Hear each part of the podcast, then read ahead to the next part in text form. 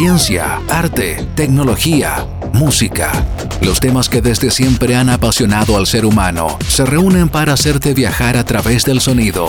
Porque el saber no ocupa lugar. Abrimos nuestros archivos digitales en Radio UNAV. Esto es Código Abierto, un podcast de colección. Contenidos para aprender, disfrutar y compartir. Hola a todos, mi nombre es Carlos Rodríguez y trabajo en el sistema de bibliotecas. Y yo soy Pamela Navea y también trabajo en el sistema de bibliotecas. Hoy hablaremos de la adaptación de la novela Sueñan los androides con ovejas eléctricas de Philip K. Dick. Y de la adaptación que hizo de ella el director Ridley Scott en la película Blood Runner de 1982. Esa es la idea, aquí analizar las obras literarias y las películas que se hacen de ellas. Junto con motivar la lectura y entregar información sobre las películas de una forma entretenida. Te quería proponer lo siguiente que hiciéramos, que tengo acá. Te voy a leer un test para replicantes. Entonces voy a detectar si eres una replicante cuidado, o no. yo, yo creo que soy androide, ¿eh? soy, soy transhumana. Entonces aquí va el test para replicantes. Voy a hacerte una, voy a hacerte una serie de preguntas. Tienes que relajarte y contestar sencillamente.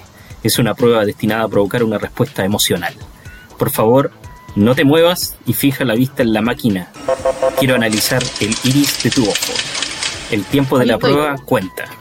Atiende las preguntas y contesta rápido si puedes. La primera ¿Qué pregunta. sucede, qué- qué su- qué sucede si, si salgo como que fuera un androide?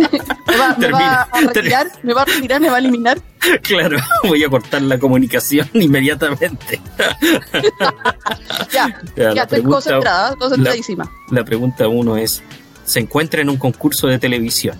El animador está a punto de hacerle ganar el gran premio, pero usted debe decidir para obtener ese premio. ¿Qué puerta elige? ¿La A, B o C? La sé. Ya. Segunda pregunta. ¿Quiere dejar de comer chocolate? Puede ser porque ya no te guste, quieres bajar de peso o eres diabética, lo que sea. Para hacerlo, realizas un sistema de elección muy antiguo. Lanzas una moneda al aire. ¿Qué eliges? ¿Cara o sello? Sello. Ya. Y la última pregunta. Te encuentras en la Tengo miedo. te encuentras en la esquina de una avenida principal. Muchos vehículos transitan de un lado a otro de la calle. Tú quieres cruzar hacia el otro lado para continuar tu camino. Miras hacia el frente a un aparato similar a un poste negro con luces. ¿Qué color esperas para cruzar? ¿El rojo, el amarillo naranja o el verde? El verde. Ya. Espérate, voy a sacar la conclusión del test. Si respondes las tres preguntas correctamente y ganas, eres replicante. si respondes solo una correcta y es la del semáforo, eres humana. si respondes y ganas en las preguntas 1 y 2, tienes buena suerte. Eh, bueno, eh, ya que. Bueno, pero no me quedó certeza entonces si soy replicante o no. Bueno, yo. Como en la película. Esa es la idea, que no Claro. te quede certeza. Sí, es verdad, es verdad, porque a veces, a veces pensé, pensé que Deckard era, era replicante, otras veces que no, después volví a pensarlo, después me volví a arrepentir y bueno, ahora que vamos a conversar, vamos, vamos a poder llegar a nuestras propias conclusiones. El fondo es comparar, obviamente, igual como la sesión anterior, comparar un- la novela, en este caso que se Sueñan los androides con ovejas eléctricas de Philip K. Dick, con em, la gran película poco entendida en su tiempo, Blood Runner, de Ridley Scott. Em, Yo siempre cuando, cuando la, yo vi la, la película primera, ah, primero, el libro solamente lo, lo vine a leer el año pasado solo, no más. Entonces ah, pas- pasó mucho tiempo en que, en que no supiera de qué se trataba el libro. Y, cuando me enteré, bueno, no me enteré hace muchos años atrás también que el libro en que se basaba la película que me gustaba que se llamaba Blade Runner en realidad es ese título tan extraño de las ovejas eléctricas entonces nunca entendí muy bien por qué hablaba de ese tema Eh, Claro. era muy Bueno, extraño eh, ¿Y usted sabe de dónde viene el nombre de la película Blade Runner? Eh, sí, es como una historia bien particular el título de la, de la película, porque es un título en realidad que le gustó eh, a uno de los guionistas eh, y al director, pero que no era el título de la novela exactamente, sino que lo habían sacado de dos fuentes. Una de esas fuentes era una, una especie de, de guion o de novela que había escrito un escritor de la generación Beat que se llama William S. Burroughs, que se llama Blade Runner, una película que es del año 79. Esa es la primera referencia sobre el título de Blade Runner y otra es una novela que se llama The Blade Runner, escrito todo junto, del año 74 de Alan E. Nurse. Em, claro, a mí me, llamó la atención eso, lo encontré porque no me había dado cuenta, pero como he ido aprendiendo, cuando vi la película, por enésima vez vi pasar los créditos y dijeron agradecimientos por el nombre, algo así, a tales cristianos. Y yo dije, oh, lo voy a buscar porque quiero ver de dónde sacaron, no, no, la verdad que no sabía, no sabía que los libros se llamaban tal cual así Blade Runner, pensé que el, el a lo mejor el, el, concepto estaba dentro de la novela. Y investigando, eh, claro, Blade Runner, dentro de la novela de este señor que es Alan Nurse, eh, hace alusión, pero no, no, no significa lo mismo que, que en la película de, de, Ridley Scott, porque Blade Runner significa, eh, es como un término que se le aplica a a las personas que se dedican al tráfico ilegal de instrumentos quirúrgicos. Eso es un Blade Runner dentro de la novela como original, original. Y no sé por qué, a lo mejor les gustó el concepto o el nombre, porque la verdad que Blade Runner es como súper cool y a lo mejor por eso lo tomaron y lo llevaron y lo usaron como otra cosa que nada que ver, porque no, no tiene nada que ver entre una cosa. Eso me, me pareció entretenido, de dónde, de dónde surgió el tema.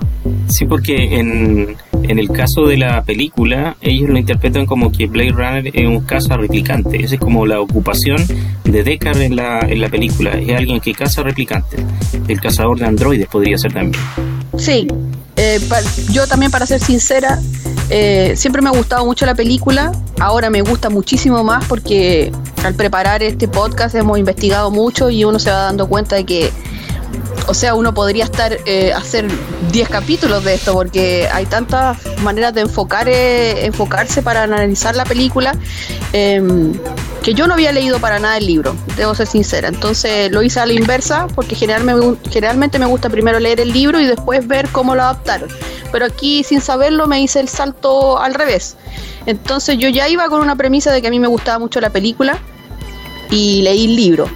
Eh, antes de eso me gustaría hablar un poquito del, del, autor, porque para entender de dónde viene todo el, como el nacimiento de toda esta, esta idea, que Philip K. Dick es un escritor norteamericano, nació en 1928, em, es un personaje en sí mismo complejo, extraño, em, nació eh, en una familia también no muy, no muy funcional, eh, tenía una hermana eh, melliza. Oye, eso que yo, yo, me enteré eso del, caso de la hermana, es súper interesante porque sí. impacta en su vida y en su obra en el fondo. Exacto, todo, todo lo que él ha vivido literalmente, porque hay muchas cosas que escribió que son bastante autobiográficas, eh, influyeron, influyeron en todo lo que escribió yo creo que si él no hubiese tenido la vida que tuvo, no hubiese podido a lo mejor ser un, el gran escritor de ciencia ficción que, llegó a ser, a pesar de que nunca fue muy reconocido. El, por, imagínense que por un tema de como de eh, de dejación de los padres, eh, no sé, la encontraron, la hermana melliza murió porque nadie los alimentaba. Eh, es un hombre que vivió siempre teniendo como visiones, eh, abusó un poco del, tema de las drogas y de los fármacos, entonces tenía alucinaciones, él mismo creía que tenía esquizofrenia, entonces todo esta, como halo de, locura y de, alucinaciones que, tenía él, lo llevaron a, a construir yo creo que tal vez como vía escape o qué sé yo, eh, un mundo y que son sus novelas o sus relatos cortos que, realizó. Por ejemplo, él escribió 36 novelas, eh, llegó a, ¿cómo se llama?, a publicar 121 relatos cortos, que no deja de ser. Lamentablemente, claro, es mucho su, su obra. Lamentablemente siempre vivió en la pobreza, eh, a pesar de que ganó premio, algunos premios que son importantes dentro de la ciencia ficción, eh, nunca, nunca logró tener un reconocimiento así como potente, como podría tener, como tuvo, no sé, Asimov o Ray Bradbury, que son como figuras que se conocen más. En la última etapa de su vida, él recién obtuvo el reconocimiento como ser más reconocido con las adaptaciones de la adaptación de esta película, en el fondo de la que estamos hablando, de Blade Runner. Eh, en ese momento fue más conocido y, y en los últimos años de su vida él estaba como más dedicado a escribir textos más místicos relacionados con la religión. Sí, eso, quería, muy dado a eso. Eso quería comentarle. Lo que pasa es que él partió escribiendo eh, como en los años 50 más o menos porque se dedicaba a otras cosas, nada que ver con, con, el tema de la escritura, pero en los años 50 partió escribiendo esta historia de ciencia ficción eh, la ciencia ficción en Estados Unidos generalmente era publicada en revistas como, como novelas cortitas, historietas. Em, entonces publicó en una en la primera publicación que tuvo eh, algo curioso que la revista se llamaba Planet Stories, que era una de las tantas revistas de la época eh, en Estados Unidos y que es la revista principal donde escribía Ray Bradbury. O sea, ellos eran compañeros de, escritura en esa revista. Pero eh, Philip K. Dick tuvo como varias etapas, entre los años, no sé, como 50, 60 más o menos, igual puede ir como variando, tuvo como etapas de escritura. Entonces primero se centró como en la ciencia ficción basado un poco en la política, después entre los años 60 y 70 se pasó un poco más a la etapa metafísica, y después entre los años 70 y 80, hasta cuando murió, que fue en el año 82, ya es lo que usted menciona, que es etapa como más mesiática. Mm. Eh, yo quedé sorprendida porque revisando su, su, su bibliografía, su historia de, de, las novelas que había escrito, muchas cosas de las que hemos visto y las que hemos disfrutado en la televisión, en las series o en, o en ¿cómo se llama? o en películas, están todas basadas en sus obras tanto en las novelas, por ejemplo, como el caso de Black Runner, em, y eh, en sus cuentos, esos cuentos que aparecían en la historia. Por ejemplo, voy a mencionar algunas como para que nos vayamos haciendo una idea, porque uno lo, ha visto, pero no lo sabe. Igual como, como cuando veíamos Black Runner y no teníamos idea que esto estaba basado en, un libro. Entonces, por ejemplo, eh, hay una obra del año 56 que se llama Minority Report. ¿Quién no ha visto la película de, de, Steven Spielberg, Minority Report, que que esa película que habla de, estos como videntes que, predicen que una persona va a cometer un, crimen y, y, viene el policía y uno se lo lleva preso antes de que uno cometa el crimen. es la, predicción del, crimen antes de que suceda. Eso es lo que, lo que hacen con eso con esa especie como de, niños que tienen esa capacidad mental de detectar los crímenes previamente que sean realizados. Claro, que se llaman precon, si no me equivoco, porque es como pre, como preevidente, así como pre la visión, una cosa bien, bien extraña. Y ahí ya tenemos, por ejemplo, una película importante que fue basada eh, en, una de las obras de él con el mismo nombre. Según lo que he visto, es, como es una de las mejores adaptaciones que se han hecho de, la, de las obras de Philip K. Dick después de Blade Runner. Eh, esta es una de las mejores. Esta ah, fue del 2002 de Steven Spielberg y después hubo una serie de televisión también en el 2015. Ah, lo continuaron. En el 2015 sobre esta misma obra por ejemplo, en, el año 59, eh, Kadik escribió una novela corta, más, bueno, en realidad más que novela, son relatos cortos, un relato corto que se llama Tiempo desarticulado, que inspiró, no, no es que se haya llevado igual, pero inspiró, por ejemplo, para la, película que hicieron de Truman Show, que es ah. la primera vez que se toca el tema de los realities. Claro, claro, exactamente. Esa película es muy interesante por el punto de vista que, que toma de, de, la televisión y cómo influye en las personas en el fondo y cómo, y cómo el personaje se siente enajenado finalmente y tiene que escapar de ese mundo siendo que está como prisionero dentro de la, de la pantalla.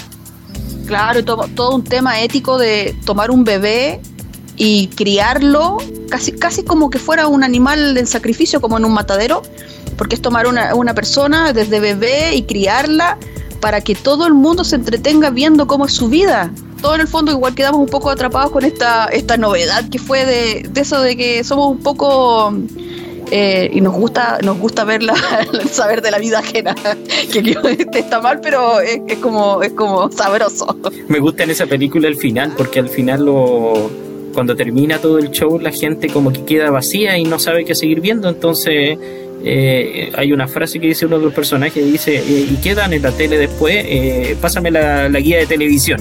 Y como que la cosa pasó y ya no, ya no tiene sentido seguir viendo el programa, en el fondo, como que es, televisión pasajera, que se, se ve en un momento y ya se deja de ver después.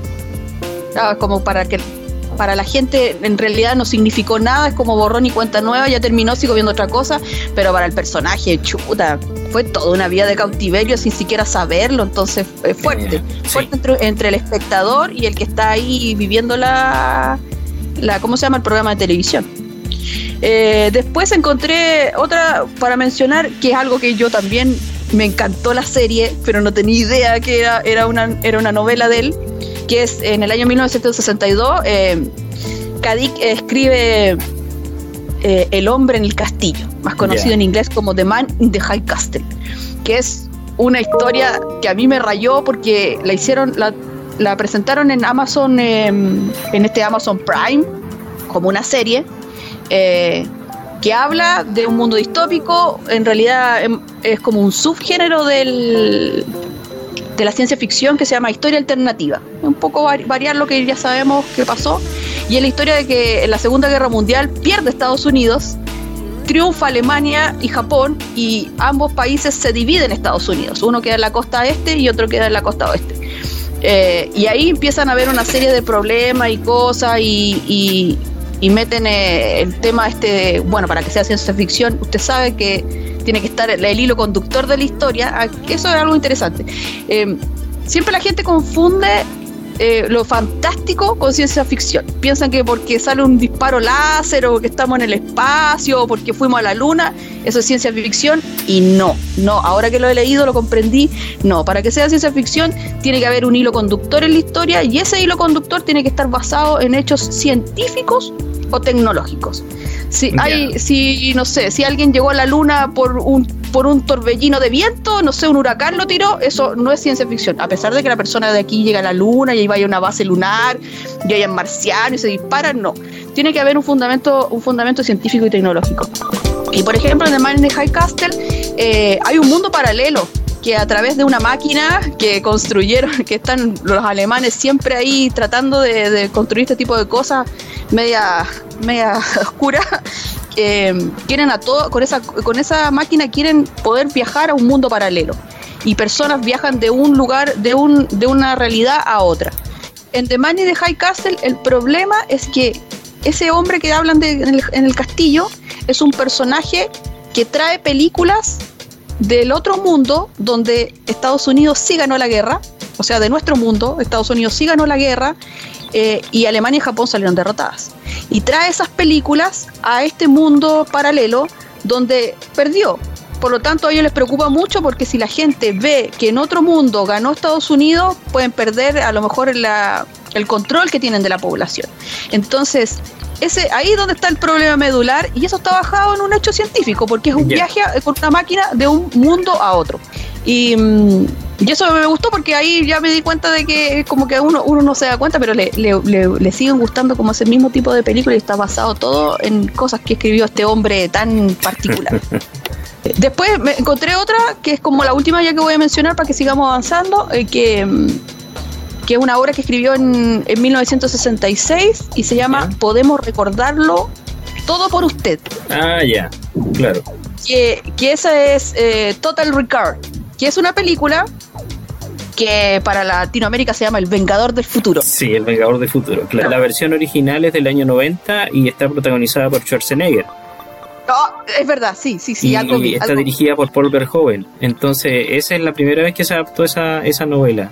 La misma trama, una persona, este tipo que va a estas, estas como está aburrido su vida, va a estas cosas donde hacen como proyecciones, ¿cómo se llama? En 3D, que a uno, esta, esta eh, cosas que usan ahora con, con los celulares, en tres dimensiones y todo, que como uno está viendo la realidad virtual. Sí. Pero resulta que le implantan, le implantan unos, uno, ¿cómo se llama? Una memoria y que él tiene como, es como un super agente y cosas, y se empieza a dar cuenta. Entonces, si nos fijamos de nuevo en la historia, a pesar de que hay toda una pelea y está todo este tema futurista, pero aquí el problema es eso, pues el implante, el implante de memoria, que eso también es un hecho científico.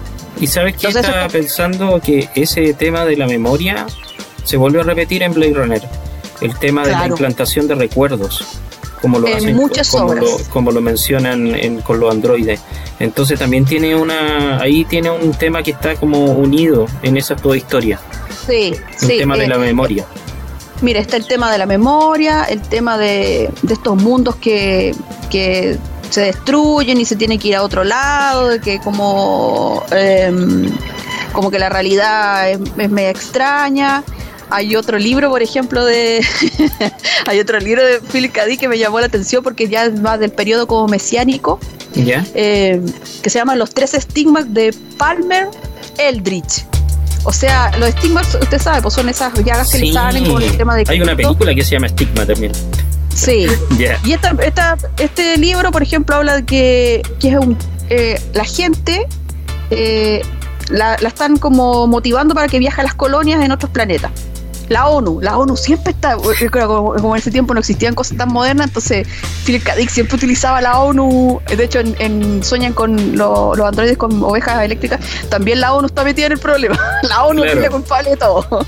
Entonces, por ejemplo, eh, eh, son, son personas que las motivan para que viajen a las colonias y para eso eh, como que crean unos como unos juguetes y cosas que hay como para hombres y para mujeres, como bien una cosa bien extraña, pero esa misma compañía eh, subterfugiamente crea una droga. Y por ejemplo, si yo soy mujer y me tomo la droga, esa droga me lleva a vivir en el cuerpo de ese juguete, porque hay un juguete para mujer y para, y para hombre. Entonces, por ejemplo, yo me meto en ese como esa Barbie, pongamos Barbie, y, y como que me hace vivir la vida de esa Barbie en la Tierra, pero una vida maravillosa, o sea, vivo en una mansión, tengo el super auto y todo.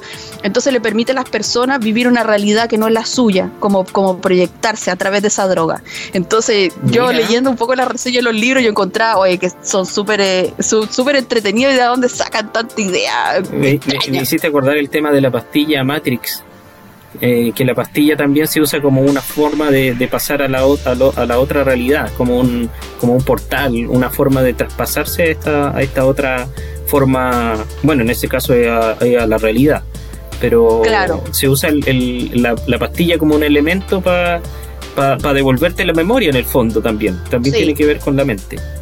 Sabes que yo también había encontrado otra, no sé si esta la habías visto, esta adaptación, que es una novela, un, una historia corta que, él, que se llamaba El Impostor, que él publicó en el año 53, según lo tengo anotado aquí, y que, y que se hizo una película en el año 2001, que se llama Impostor también. Y me llamó la atención porque tiene un punto en común con Blade Runner, esa película. Dice que el protagonista es un ingeniero que está dedicado a crear un arma definitiva para el enfrentamiento de la humanidad con una especie alienígena. El problema es que él mismo es sospechoso de ser un alienígena.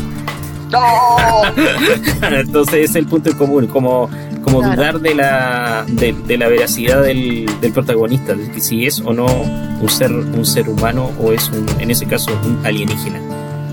Claro. Eh, y de fondo, pues, como puede ver ahí también, de fondo está el tema de, la, de esa arma tecnológica, porque siempre tiene que estar para que sea ciencia ficción. Entonces ahí está el tema del arma tecnológica, que es el problema del asunto. Todo lo que pasa es como que pasa alrededor. Es como que es como lo que dinamiza la historia en el fondo. Es el problema que se presenta.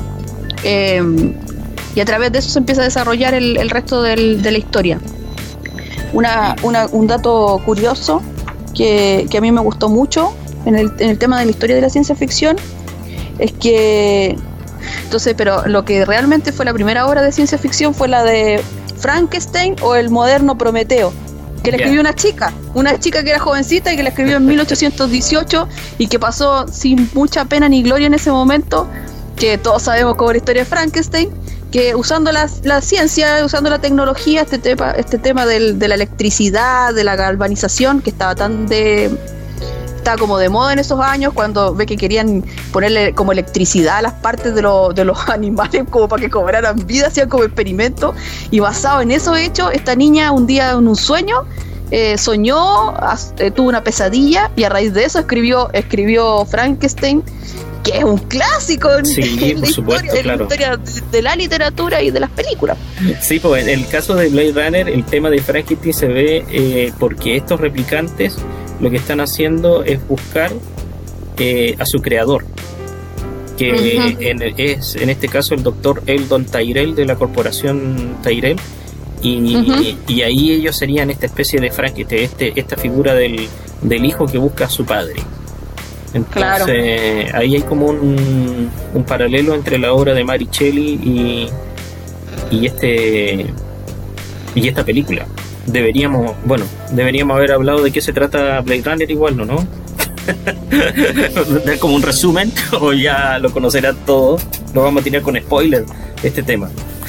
Bueno, nada de lo que hablamos aquí, o sea, puede molestar a nadie porque es obvio que si vamos a hacer análisis, obvio que tenemos que mencionar muchas cosas, pero yo creo que eh, la gran mayoría de las personas ya debe haber visto Blade Runner y no solo ese, sino que también el Blade Runner 2049 que salió hace poquito, hace un par de años atrás nomás y que fue tan bullado.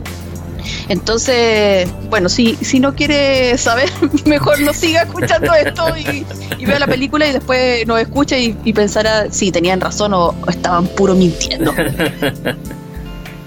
La, la novela sueñan, sueñan los androides con... Eh, con Ovejas Eléctricas, un, un nombre que, que hacía abuelo de pájaro, como usted lo dijo, es un nombre que raro. Que sí, súper extraño el título de la novela. Sí, pero después de, leer tanta cosa y hacer análisis, ver la película, al final no es tan extraño. Es bastante. Uno llega a sacar sus propias conclusiones y no es algo tan raro. Esta novela la escribió Philip K. Dick en el año 68 eh, y obviamente, como ustedes saben, eh, ¿cómo podríamos decir que esta novela y Blood Runner para mí son dos obras que son cercanas, pero son diferentes? Porque, por ejemplo, en el libro parte la historia, eh, el futuro que está planteando Philip K. Dick está en el año 1992. Porque como le Claro, porque como él escribió en el año 68, él se inspiró, dijo, ah, ¿cuál es mi futuro? Mi futuro del año 92. Que para nosotros el año 92 obviamente no es futuro ya, pues. y parte contando, presentando el personaje que también se llama eh, Rick Deckard, pero aquí hay una diferencia porque él tiene una esposa. Una esposa que se llama Irán. Eh, viven juntos, el clásico matrimonio, pero tienen una serie de problemas porque la esposa no está, o sea, ya la esposa no le gusta lo que él trabaja, le da rabia esto que sea la persona que mata, encuentra que es poco ético, que él em, ande matando, que sean androides y cosas, lo encuentra poco ético y ella se provoca, se autoprovoca mm, depresiones, súper extraño.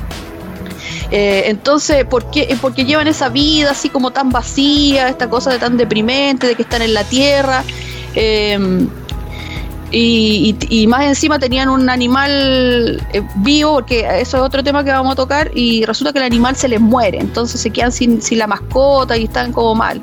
Y, y tiene todo este problema de que tiene que necesita dinero para poder comprar de nuevo un animal para hacer feliz a su esposa y que su esposa deje de estar en esa situación tan, eh, tan de decadencia, deprimente.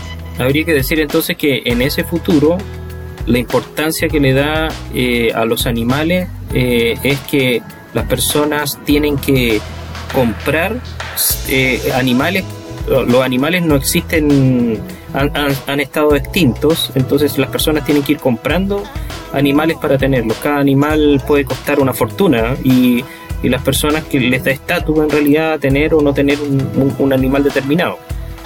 Claro. Es como la, la, tesis de la, novela por, por, el tema de los animales, ¿no es cierto? Claro. la extinción. Que si, viene que si bien en Blood Runner están presentes porque vemos el búho cuando él anda por las calles, no sé, de repente pasan como una avestruces corriendo y él se tiene que correr. Sí. Cuando va, por ejemplo, a mostrarle la, esta escama de la, de la serpiente al tipo para saber qué lo que era. Yo me fijé que había como un pez espada así, eh, pero estaba abierto porque era como de metal y cosas, entonces igual está presente. Pero eh, en la novela los animales son trascendentales porque, como usted bien dice, es lo que me da el estatus. Mientras yo más dinero tengo, me puedo comprar un, un animal mejor. No es lo mismo tener un gato que tener, por ejemplo, una yegua. Y habría, que, eh, habría que hacer la diferencia que no es, no es comprarse un animal real. También, eh, es entre ah, comprarse un animal artificial o un animal real, ¿o no? Porque puedes tener uno artificial o uno real. Lo que pasa es que si yo puedo comprarme uno real, estoy a otro nivel, porque eso significa que tengo mucho poder adquisitivo. Pero si quiero como toda la vida, que es lo que yo creo que el autor quiere decir, que a pesar de que están en un futuro y que pasó ya de todo y estamos pero casi la última, la gente igual trata de aparentar. Entonces los que no se pueden comprar un animal eh, real, aunque sea barato, por ejemplo un gato real, no sé, póngase que cuesta 10 millones de pesos y una persona común y corriente no tiene 10 millones de pesos para comprarse un gato real. Entonces, ¿qué hace? Por un millón se compra un gato eh, mecánico, de mentira, artificial. Entonces ya está aparentando. Entonces al final, porque el, trasfondo de tener animales había partido con que los humanos con eso mostraban empatía y hacían con eso una diferencia de que no eran androides. Estoy todo el rato tratando de demostrar de que yo soy humano, tengo sentimientos, soy empático, yo no soy como los de allá, yo no soy como los robots, no soy como esos androides, porque nos diferenciamos en este futuro. Pero resulta que eso se va degradando en el tiempo y al final eh, las buenas intenciones de mostrar empatía es mentira, es mostrar estatus, es mostrar que si yo en el techo, no sé, en el techo de mi edificio puedo tener un pedazo de césped, alrededor se está cayendo todo a pedazos, ya está destruido toda la tierra, contaminada con la lluvia ácida, pero si yo puedo tener un pedazo de, césped y tener un caballo ahí, es que yo soy lo máximo. Entonces, eso es lo que trata de decir Philip Caddy, que a veces la, cosa parte bien, pero al final siempre termina, el, ser humano siempre termina como echando abajo todo, destruyéndole por esas, esos conceptos tan vanos y superfluos que tenemos en realidad. Yo me acordaba de la, de la parte de la novela en que él va a ver a su oveja en, la, en el techo del edificio y en el otro techo, no sé, era en el otro techo del edificio, parece, o en otro lugar. Sí, del vecino. Está el vecino, con su otro animal que es real. Entonces ahí está la comparación, o sea, eh, es como la, la, comparación más habitual que uno puede tener. Sale al patio de la casa y, ve lo que tiene el vecino. Y el vecino puede que tenga más cosas que uno y empieza el tema de la, de la envidia o, de que, o de desear lo que tiene el otro en ese sentido. Entonces ahí viene todo ese, juego que se da ahí en, en, esa escena, en esa parte de la, de la novela esa cosa tan humana de que, por ejemplo, salgo afuera y yo tengo una citroneta y mi vecino tiene un Audi. ¡Oh! yo, sueño con tener una, a lo mejor un Audi. Sí, si me preguntan a mí, para gusta más la citroneta, pero bueno, pero bueno, es así la naturaleza del hombre. Eh, entonces ya partimos, partimos como distinto en el fondo. Si bien está ahí todo eso, em, eh, aquí el tema de los animales, como, como lo mencionaba, es súper importante. Aquí también cuenta Perdona, ah, Perdona, no, es que me acordé de una cosa más que ahí, ahí uno puede hacer la comparación en la película cuando Deckard le pregunta a Sora sobre la serpiente, están, están, en, están en el camerino de ella y ella usa una serpiente para su actuación de baile, entonces él le pregunta si la serpiente es real. Y, ella le dice que si tuviera, si fuese real, no estaría ahí. No, no tendría. Claro. ahí está el estatus, ahí está demostrado. Tendría que ser una, una bailarina como de what Claro. Tener trabajo si pudiera comprar una real. Claro. Eh, en la novela también, porque en Black Runner nos lanzan, nos lanzan a un mundo que uno por las imágenes, uno como que intuye que que la escoba y que por eso están así tan mal. Eh, pero en la novela nos, dan una explicación de todo eso que, en realidad es como lo clásico. Hubo una guerra mundial que se llama Terminus y que mm, nadie sabe por qué se, produjo esa guerra. Pero la cosa es que quedó la grande en la Tierra. Los primeros en morir fueron los animales y, al parecer a nadie le importó. Eh, entonces, debido a esa guerra, hubo un desastre ecológico. Eh, se produjo una lluvia ácida y una degradación de la Tierra. Entonces, ¿qué tuvieron que hacer? Crear colonias en Marte y en otros planetas. Entonces, ¿cuál es la idea? Fomentar, em, en el fondo, que las personas viajen eh, a esas colonias, que se vayan de la Tierra. Entonces, en la novela, las personas que empiezan a, que empezamos a conocer sus historias como Deckard entre eso, porque Deckard en fondo es parte de la policía un, un pseudo policía. Eh, ese tuvo que quedar porque alguien tiene que poner orden y tiene que hacer el trabajo sucio que hacer, que es, eliminar eh, androides. Ahí está el eh, otro, el otro, perdona, el otro detalle del, de este tema de que le ofrecen a las personas irse del planeta. en, la, en, la, película aparece el dirigible que aparece con propaganda sobre la ciudad diciendo viaje a las colonias, viaje al mundo exterior es como el mensaje que tira que, tira cada momento ese dirigible que pasa. Entonces, ahí está como, como que lo menciona solamente en la, en la película, no te da las razones de por qué está ese dirigible ahí, pero en la novela queda como más claro ese tema. Claro, entonces en la novela es súper porque más encima hacen una discriminación, porque a las colonias solamente se puede ir después de pasar un examen médico, donde diga que tú está, no, te, no te, como que el organismo no ha sido afectado por esta lluvia ácida. Entonces hay muchas personas que, una, quedaron estériles, por lo tanto, como no pueden tener descendencia, no tiene sentido de que viajen a las colonias, y dos, eh, empieza a uno a perder la inteligencia, se, puede, se empieza a poner tonto, se empieza a poner, eh, empieza a perder neuronas y uno ya no, como que pierde los recuerdos, tiene mm. problemas como para entender, problemas cognitivos. Ya. Eh, entonces ya hacen una separación. Los que están aptos se pueden ir a las colonias y vivir felices y los que no se tienen que quedar aquí como, como animales de sacrificio en la tierra. Y la otra cosa interesante es que la promoción es que si uno se va, para que uno se vaya a la colonia, a uno le entregan un androide para que el androide a uno lo acompañe y lo ayude, no sé, si uno va a formar una granja en la colonia, él lo ayudará a plantar si uno va a tener una farmacia, la ayudan, no sé, de farmacéutico, o, otras cosas, no sé, pues inclusive eh, la prostitución y mire esas cosas que también se mencionan en Black Runner eh, con el tema de la de qué era lo que hacían los, los Nexus 6, porque todos tenían, tenían un oficio o pues un trabajo que hacer. Ahí me hiciste acordar de dos cosas. Primero ese tema, el que estás mencionando tú, de la, al, inicio de la película está el texto que menciona que los Nexus 6 son esclavos eh, que son dedicados al, trabajo en diferentes colonias fuera de la Tierra. Eh, que por ese tema de una rebelión que tuvieron no pueden regresar a la Tierra y son proscritos en, en la Tierra.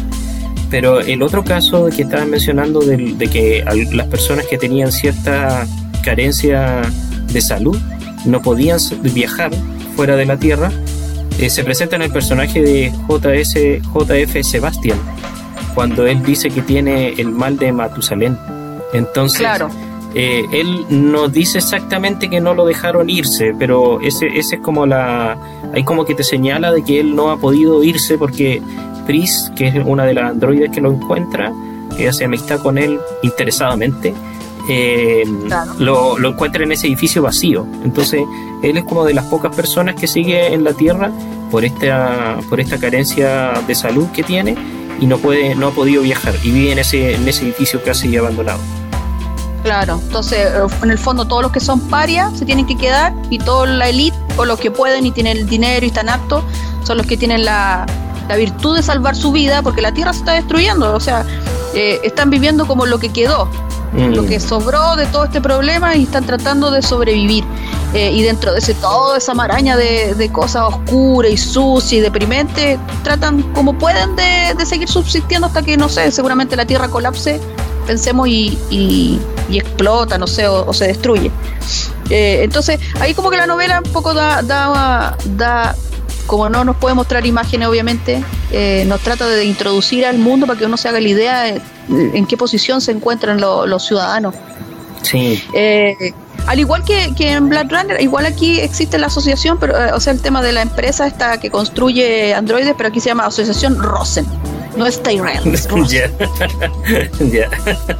Entonces, efectivamente es una empresa que crea androides eh, para, el, para el gobierno, para la ONU, porque es la ONU la que está, de nuevo, la ONU la que está fomentando este viaje a las colonias. Y bueno, esta empresa crea los androides y crea esta última como partida de, de super eh, de super eh, no sé no es decir robot porque estos son más que robots son eh, son casi como casi como humanos.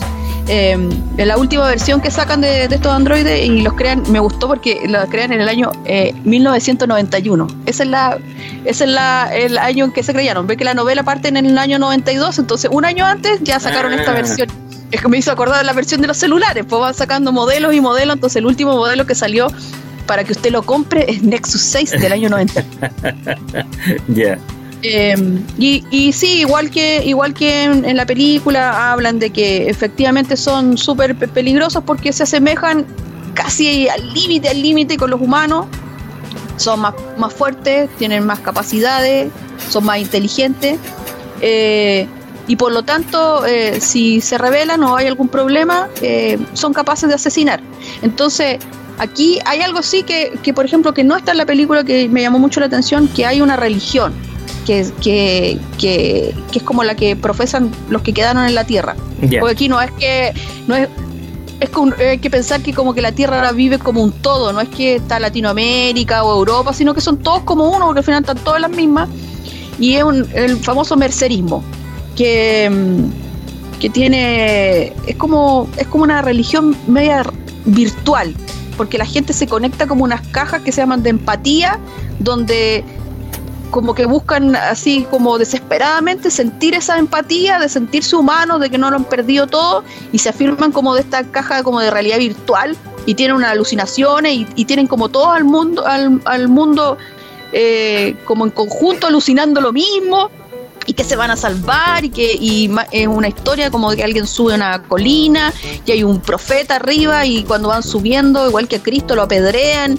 Es, todo es muy extraño. Eso esa en la película no, no, lo llevaron mucho a cabo pero es súper importante porque el mercerismo eh, de, profesa el mercerismo. Entonces es lo que le ayuda a él a justificar ¿Por qué tiene que matar androides? Porque los androides asesinaron a un humano. Entonces, todo el rato se apoya en eso para poder darle sentido a esa labor que está haciendo y que hasta el momento él no cree que sea tan mala porque en el fondo es lo que le da el dinero para poder comprarse el animal que quiere su esposa y para que no tenga depresiones, porque es como, es como toda una seguidilla de, cosas en, en, cadena. Sí, el tema es interesante eso que mencionas, porque religión asociado a ciencia ficción. Es como dos temas súper importantes que están como ligados en la novela, de alguna manera los quiso, los quiso mezclar. Pero yo creo que son demasiado, a lo mejor, teórico el, el, punto de vista que da la novela como para poder adaptarlo visualmente. Eh, quizás por eso tampoco no lo, no lo tomaron el mercerismo, el mercerismo en la película. Es que religión y ciencia ficción son, son em, creo yo, como dirían, diametralmente opuestos. Porque uno pensaría que si hay tanta tecnología y estamos tan avanzados, em, ¿por qué creer en algo que no veo, que no toco o que no siento e, y está basado como en la fe?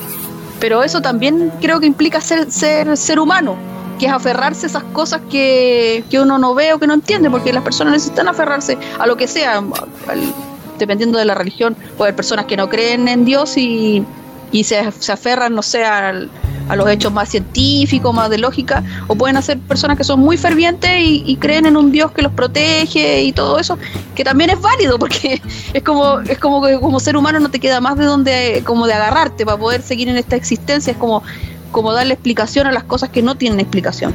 Ahora, en la novela, eh, según me acuerdo, esta, esta disyuntiva entre ciencia y religión eh, era como atacar un poco la religión, porque en el fondo, cuando ellos descubren que este Mercer o el, no sé cómo se llamaba el, el profeta este, empiezan a salir noticias de como que era sí, falso. El apellido, el apellido profeta es Mercer que era falso parece o algo así o algo sucede con ese con ese personaje en la novela. Entonces hay un cuestionamiento lo que pasa de si es real o no.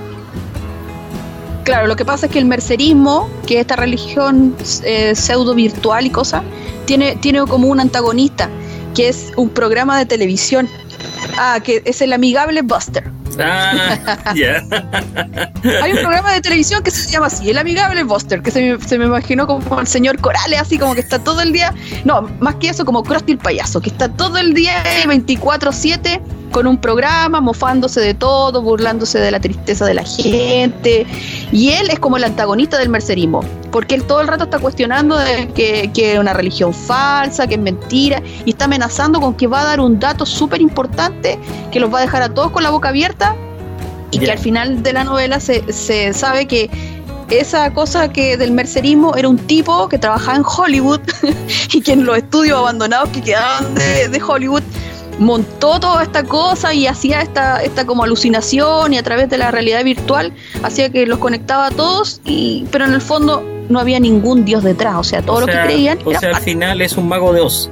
Es como el mago de Oz cuando Dorothy está buscando y al final llega y descubre que el mago de Oz es solamente un, un, embuste, una, una, mentira de alguien que está como creando un ser que no existe. No existe el eh, Oz en el fondo.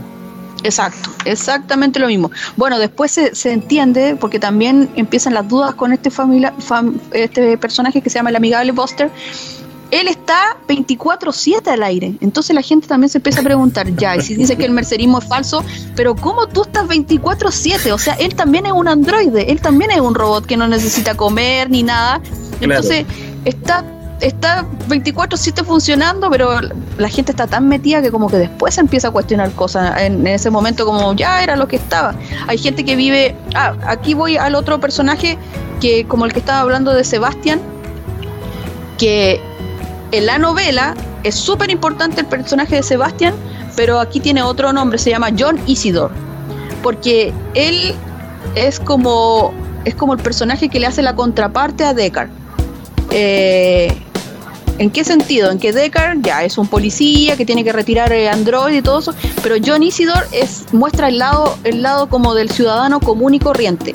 Un ciudadano que, que también obviamente quedó relegado porque no pasó los exámenes médicos. Em, resulta que ha perdido capacidad cognitiva, entonces lo consideran como, como que fuera una persona tonta. Em, vive en un apartamento, lo mismo, tal cual como en la película, vive en un apartamento solo. Su única compañía es ese programa en la televisión y ese programa del amigable Buster que está todo el rato ahí hablando y entreteniendo a la gente. Entonces lo único que tiene, porque no, tiene nada más. Yo me acordaba cuando, cuando leía eh, en la novela que la descripción que hace eh, Philip K. Dick del edificio donde vive este personaje de Isidore es muy similar a cómo lo captaron en la película. Es muy, está muy bien hecho. Esa, esa parte del escenario me gustó mucho porque está muy parecido como yo me lo imaginaba en la novela a cómo está eh, descrito el escenario visualmente en la película. Claro, eh, o sea, están tratando de dar esa impresión de vacío, que es algo súper, súper em, curioso, porque si uno mira la película y, y también imagina lo que pasa en el libro, es que toda la gente está muy, ¿cómo decirlo?, apiñada, juntas y reunida, apretada en esos mercados y cosas, y resulta que los edificios de, departamento están todos vacíos, nadie vive ahí. Mm. Eh, en la novela John Isidore vive él solo en todo ese edificio. Mm. Y después llega la, famosa Pris, que porque escucha otra televisión se da cuenta que hay otra persona viviendo en el edificio. Entonces esa que como que la periferia quedó abandonada y todo el mundo vive como en el centro de la ciudad. Ah, claro, eso es, sí. Eh, que me hizo acordar otra cosa porque me acordé de Yo Robot. Que hay una escena en que empiezan a cuestionar el comportamiento de los robots porque ve que los robots a medida que los modelos iban quedando obsoletos los iban desechando como en unos containers y cuando y el protagonista nos, me da la sensación parece que es Will Smith que abre un container y ve que todos los, los robots están juntos en una esquina del container. Entonces ese es un comportamiento de un ser vivo los animales, por ejemplo, cuando, cuando se van a dormir, no duermen separados, duermen las ovejitas, se ponen todas juntitas en un rebaño porque sienten que están más calentitas, se protegen. Entonces se, se cuestionaba por qué los robots hacían ese comportamiento, si ese comportamiento es de un ser vivo, no es de un robot. El robot tendría que estar sentado en cualquier parte, que haber tirado. ¿Qué quiere estar calentito con otro si, si da lo mismo? es un ser artificial. Sí, esta, cuando estaba leyendo esto como que me hacía ir a otras cosas que, que también son como extrañas en otras películas. ahí me Es que me acordé del tema del edificio. Eh, ahí es donde sale, hablan mucho del como del polvo en el edificio, la basura, eh, todo eso que tiene como le dan un nombre, parece también en la novela, según me acuerdo. Eh, pero ¿el cómo? Basugre le dicen. Es que esa es la traducción en realidad al español, que a mí no me gustó nada, porque ¿qué es basugre? O sea, no. Pero ¿sabes qué? En el fondo, en, inglés, en inglés es como es como más entendible porque en el fondo se llama kipel.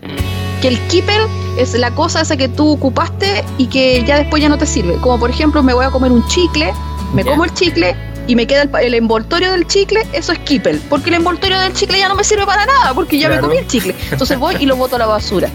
Cuando ocupo la caja de fósforo, cuando ocupo el último fósforo, ya esa caja de fósforo ya no me sirve porque no tiene más fósforo. Eso es kipel. Y ese kipel se va juntando.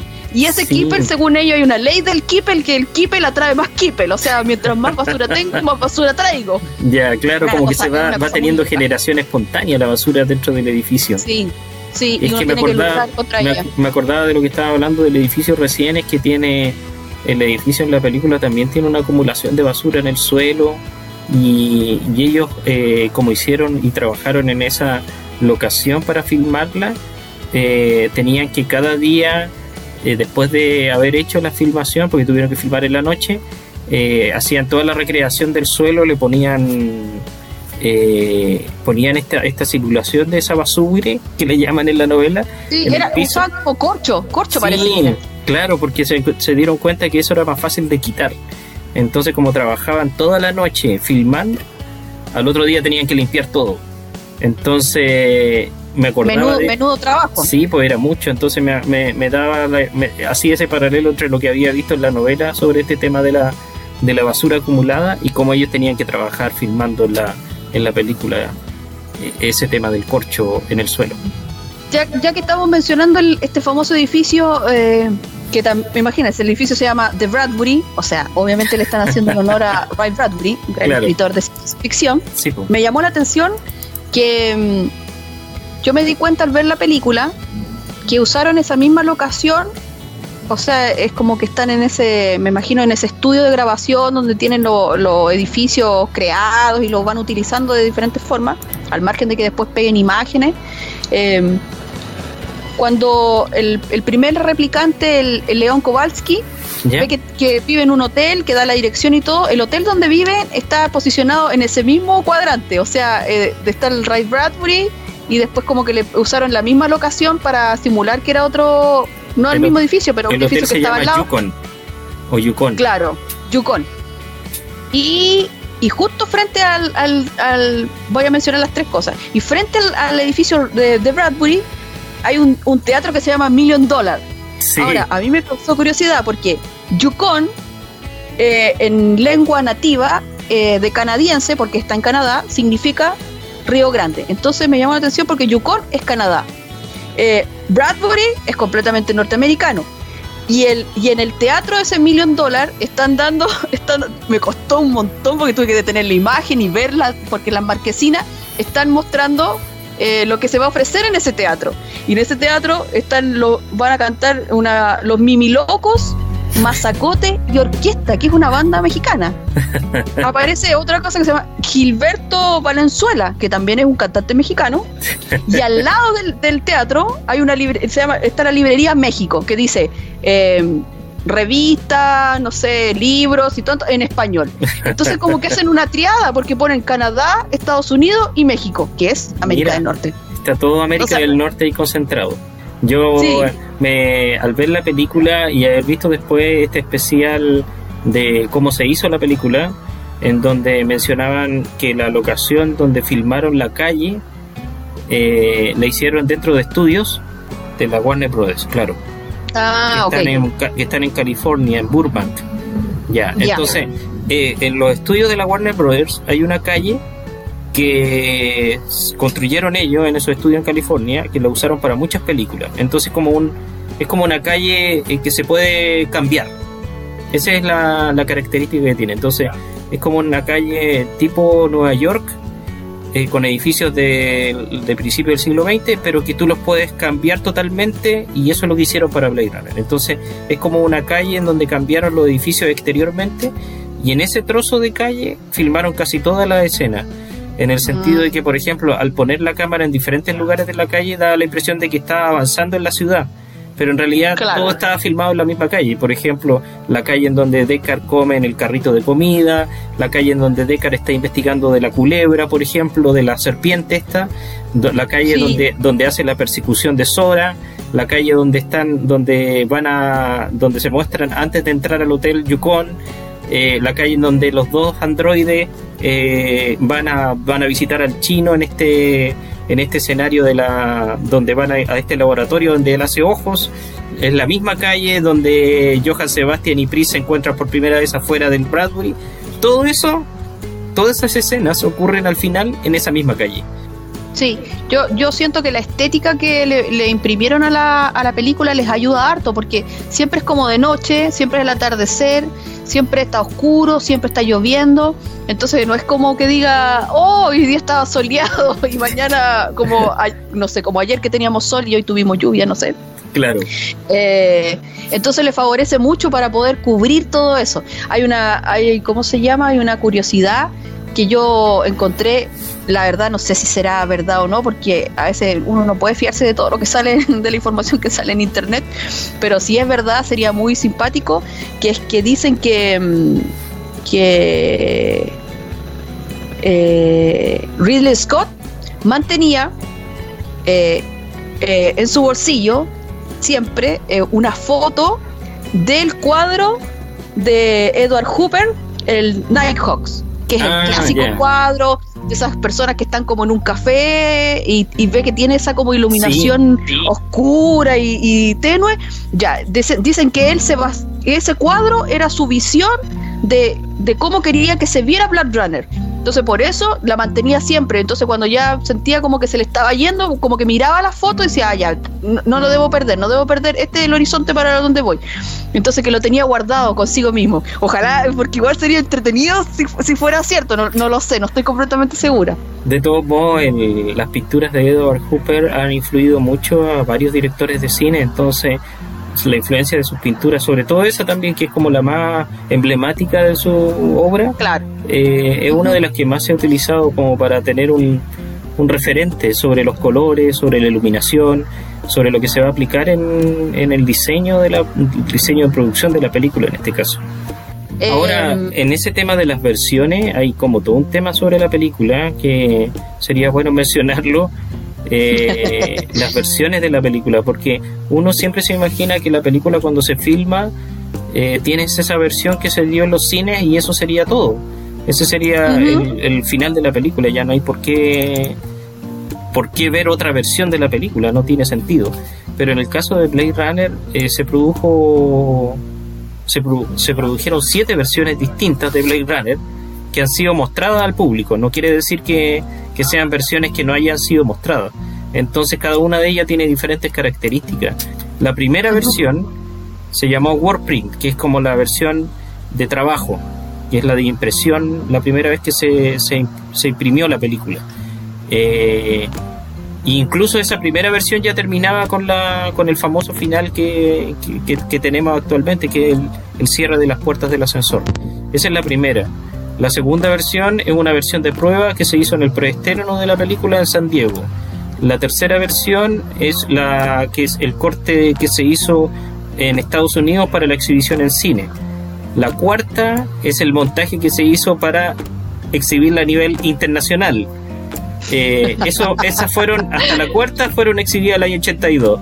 Después es el como año que 80 nadie es como que nadie había quedado conforme con la versión y salía otra cosa y salía otra cosa y salía otra cosa El año 86 se hizo una nueva versión, pero para exhibirla en televisión.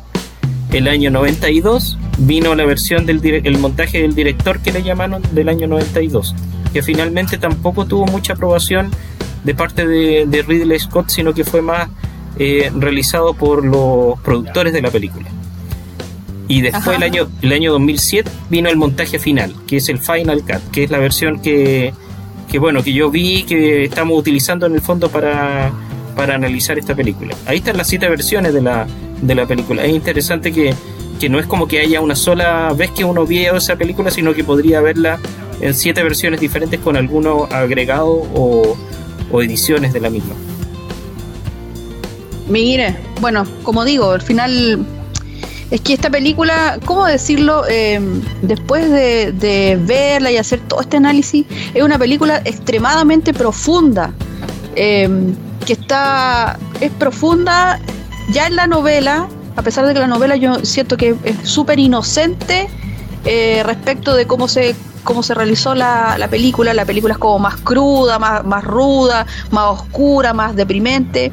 Eh, eh, pero no sé, eh, ahí, bueno, entonces la- la- cuando la estrenaron la gente, claro, pues la gente no está preparada para ver una película que no eh, se supone que iba a ver una película de ciencia ficción y todos tienen esa cosa de que voy a ver como la guerra de las galaxias, voy a ver disparo y viaje en el tiempo y voy al espacio y pego el salto y la lucha.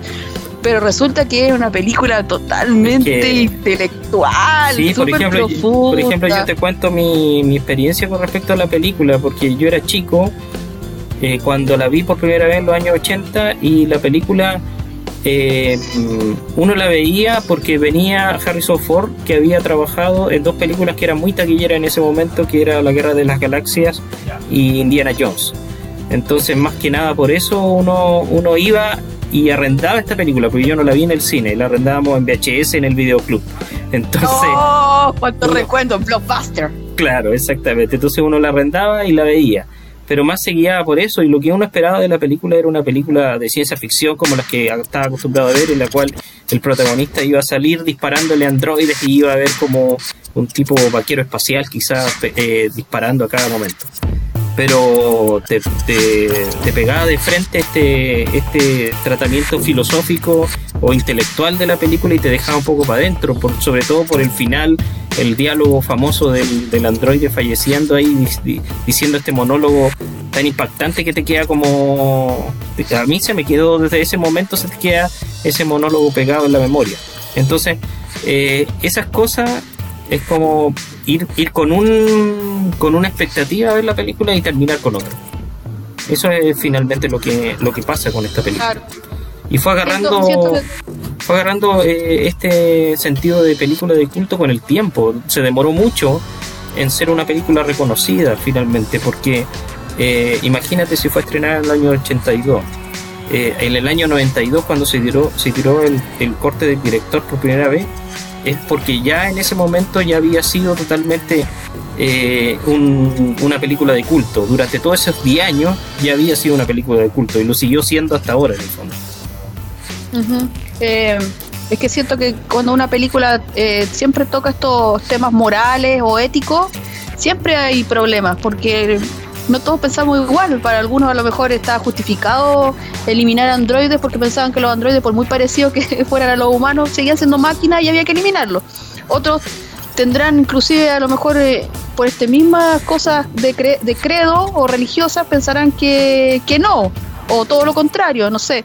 Entonces lanzar esa película a las personas que piensan que van al cine a lo mejor a entretenerse, eh, a ver algo liviano, algo simpático y resulta que chuta, tiran, tiran todo un, eh, tiran como un manojo de toma, ahí tienes, piensa, piensa en tu vida, piensa qué es lo que crees, piensa en qué está bien y qué está mal, qué es lo correcto y lo incorrecto, lo harías tú, entonces está bueno, está bueno, yo creo que por eso también no, no pegó tanto y ahora con el paso de los años eh, claro, las personas ahora a lo mejor, claro, pues se, cuestionan más ciertas cosas como ya, digámoslo, ya estamos como en un futuro, porque eh, esa era otra cosa también simpática que quería decir, porque Black Runner está ambientado el año 2019, entonces ya estamos en el futuro del futuro de, de Black Runner. Exactamente. Que es una cosa extraña. Es extraño porque la película alcanzó su propio futuro en el fondo. Exacto, que yo me emocioné mucho porque a mí me salió en, no me acuerdo si en Face o qué, me salió un, spoiler ahí o un meme que decía, estamos viviendo, en noviembre del 2019, estamos viviendo el futuro de Black Runner. Y yo, y yo como a mí me gusta, y dije, qué emocionante, llegué a ese futuro, a ese futuro que, que no sé, que en, en, en el pasado dijeron para allá vamos. Todavía los autos no vuelan. Bueno, igual sí, sí, porque los, hay chinos y japoneses que ya están haciendo volar autos con, con esto como que fueran drones pero nos falta mucho. Espero que no lleguemos a destruirnos completamente como aparece la Tierra y que seamos conscientes.